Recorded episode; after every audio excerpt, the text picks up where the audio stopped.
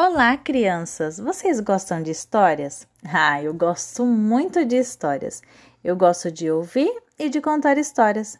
Eu sou Vânia Matias e vou contar mais uma história para você. Vamos lá para a história de hoje?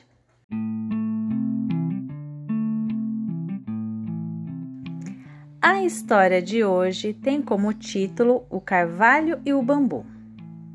O carvalho que é sólido e imponente, nunca se curva com o vento. Vendo que o bambu se inclinava todo quando o vento passava, o carvalho lhe disse: Não se curve, fique firme como eu faço. O bambu respondeu: Você é forte, pode ficar firme, mas eu que sou fraco não consigo. Veio então um furacão.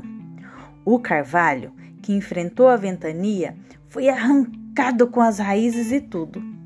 Já o bambu se dobrou todo, não opôs resistência ao vento e ficou em pé. Sabe, crianças, o que eu aprendi com essa história? Que muitas vezes o nosso maior defeito pode ser a nossa maior qualidade.